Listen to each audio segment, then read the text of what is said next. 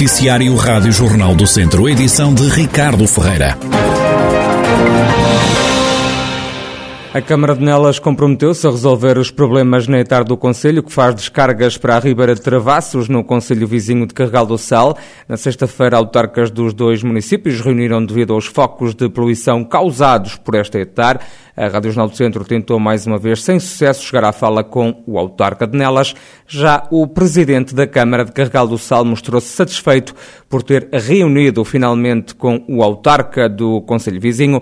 Paulo Catalino revela ainda as garantias que recebeu. Havia um problema que tinha a ver com falta de reagentes uh, na ETAR e na reunião que tivemos também com os técnicos uh, foi-nos garantido que não só através do município foram feita, foi feita a aquisição dos, uh, dos reagentes e também agora estamos em condições de garantir que daqui a duas, três semanas eh, não mais haverá descargas com poluentes eh, na, na, na Ribeira eh, de Travassos. Nelas querendo usar a água tratada pela ETAR, que foi inaugurada em julho do ano passado e que custou 5 milhões de euros. A Câmara de Nelas também nos confirmou que tenciona usar toda a água que sai das ETARs para a sua indústria e até para, para a sua agricultura. de maneira que no futuro vai haver muito pouca água eh, que vá sair da ETAR a entrar eh, nos caudais da, da Ribeira, eh, que depois vai, vai passar, portanto, por Beijós e alguns outros afluentes. Os autarcas dos Conselhos Carregal do Sal e de Nelas voltam a reunir dentro de 15 dias para avaliar a questão da poluição que se registra há sete anos na Ribeira de Travassos. Antes mesmo deste encontro, o presidente da Junta de Beijosa, em Carregal do Sal, já admitia protestos por causa das descargas poluentes.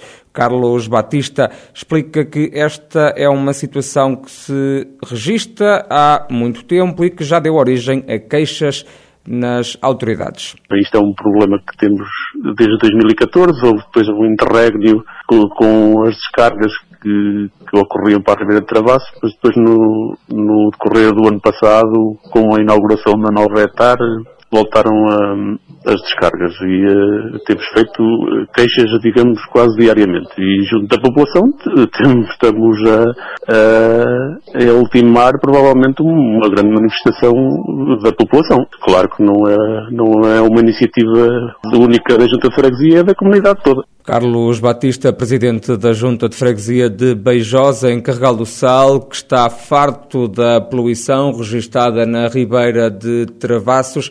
Este autarca não descarta a possibilidade de se realizarem manifestações.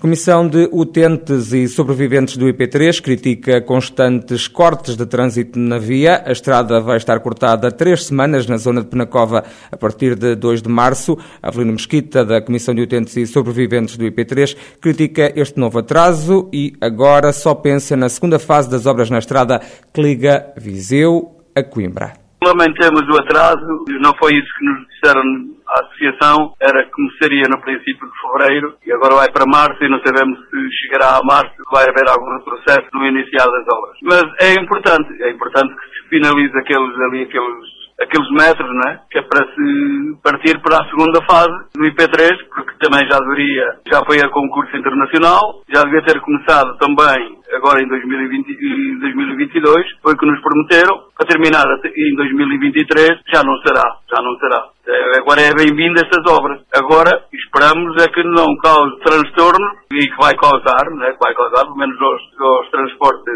de mercadorias ou transportes pesados, vai criar situações complicadas, né? Tem que fazer a Nacional 17 porque aqui em Peracova não há, não há estrada que suporte estes caminhões.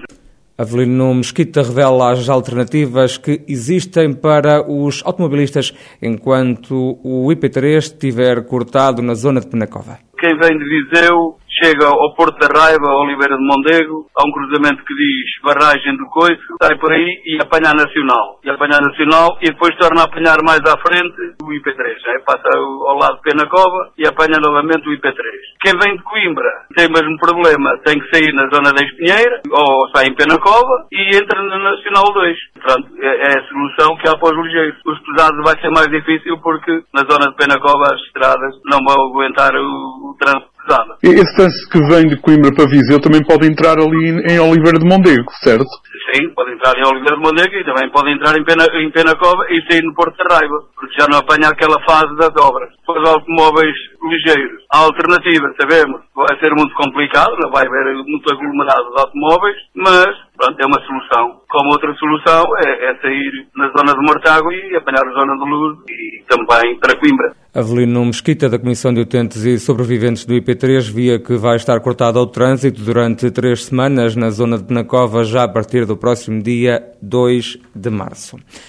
Do fim de semana vem a confirmação de centenas de novos casos de Covid-19 em toda a região. Tondela, Mangualde, Nelas, Carregal do Sal, Lamego e Penalva do Castelo são os conselhos que registaram novas infecções, isto de acordo com informações que foram avançadas pelos municípios locais. Todas as contas da pandemia em jornaldocentro.pt. A Serra de Santa Helena, em Tarouca, tem agora um novo polo de atração turística, constituído por 13 bangalôs. Tem também vários equipamentos de apoio para turistas. O presidente da Câmara de Tarouca, Valdemar Pereira, explica que investimento é este. Aquele nosso complexo contempla 13 bangalôs, onde também está incluído um bar, precisamente para dar resposta a quem visita Santa Helena. E não quisemos fugir ao enquadramento daquela paisagem belíssima que é o Monte de Santa Helena. Quisemos, em termos de estética, que viesse não ferir a natureza, mas sim dar-lhe um ambiente realmente de, de uma paisagem característica como é aquela que nós temos e não, não ferindo precisamente essa paisagem. Valdemar Pereira, presidente da Câmara de Tarouca, sobre o novo polo de atração turística criado na Serra de Santa Helena, representa um investimento de 422 mil euros. De saída, o desporto, o Tondela perdeu no sábado com o Estoril Praia por 1-0 um em jogo da 22ª jornada da Primeira Liga de Futebol. A equipa beira saiu derrotada nos minutos finais da partida. O único golo do encontro foi apontado por Artur aos 86 minutos. O Tondela soma 14 derrotas esta temporada. Esta foi a segunda consecutiva. Continua no 14º posto da Primeira Liga com 20 pontos. Já na Segunda Liga, o Académico não foi além de um empate a um golo frente ao Farense. Os vizienses estiveram quase uma hora a jogar com mais um jogador. No lance que acabou com a expulsão direta de um atleta do Farense, o guarda-redes do Académico acabou por sair lesionado e teve que ser substituído. Com este empate, o Académico fica com 24 pontos, mais 10 que os lugares de descida. No Campeonato de Portugal, o Castro Dar empatou ontem com o Valadares Gaia numa partida da 16ª e antepenúltima jornada da Série C. Um, partida disputada em Gaia terminou empatada a uma bola. Esta temporada este foi o terceiro jogo em que a equipa castrense empatou. Já o Ferreira Daves saiu derrotado em casa frente ao Lessa. Os visitantes ganharam por 4-0. Esta época a turma de Sátão perdeu já 10 jogos. O Castro Daire mantém a terceira posição da tabela com 28 pontos, está a 7 do segundo classificado, o Lessa e a 11 pontos do líder da prova, o Salgueiros. O Ferreira Daves permanece no oitavo posto da tabela, tem 12 pontos.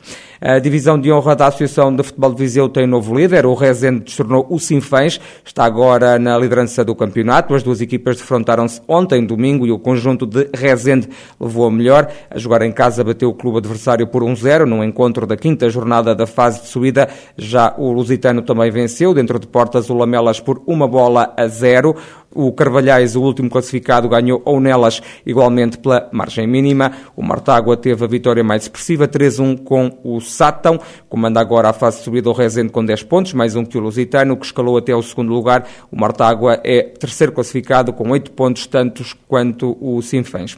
Na fase de manutenção da divisão de honra, Grupo A também se jogou ontem a quinta ronda. O líder Lamego foi ao campo de Nespreira a vencer por 2-1. O Moimenta da Beira perdeu em casa por 2-1 com o Mangualde. O Paivense bateu bateu o Valaçores por 2-1. A Sampedrense foi ao terreno do Campia, no Conselho Vizinho de Vozela, a ganhar por 4-0, naquela que foi a vitória mais folgada deste grupo. À frente da Série A está o Lamego com 20 pontos, mais 5 que o Mangualde, que está na vice-liderança, e mais 6 que o Mamenta da Beira, que ocupa a terceira posição da tabela.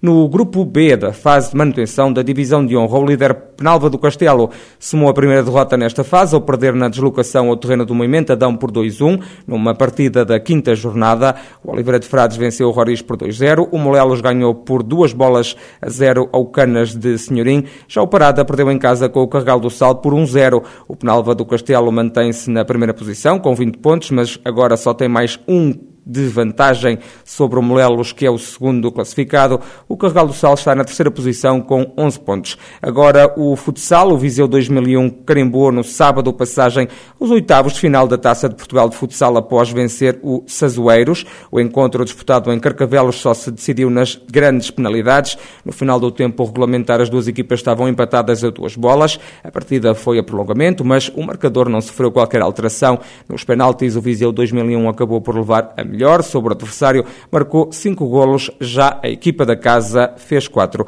Ainda o Viseu 2001, mas a equipa feminina que eh, tombou nos oitavos de final da taça de futsal. O conjunto viziense foi afastado ontem da competição após uma derrota por 5-1 com o Atlético Clube de Portugal.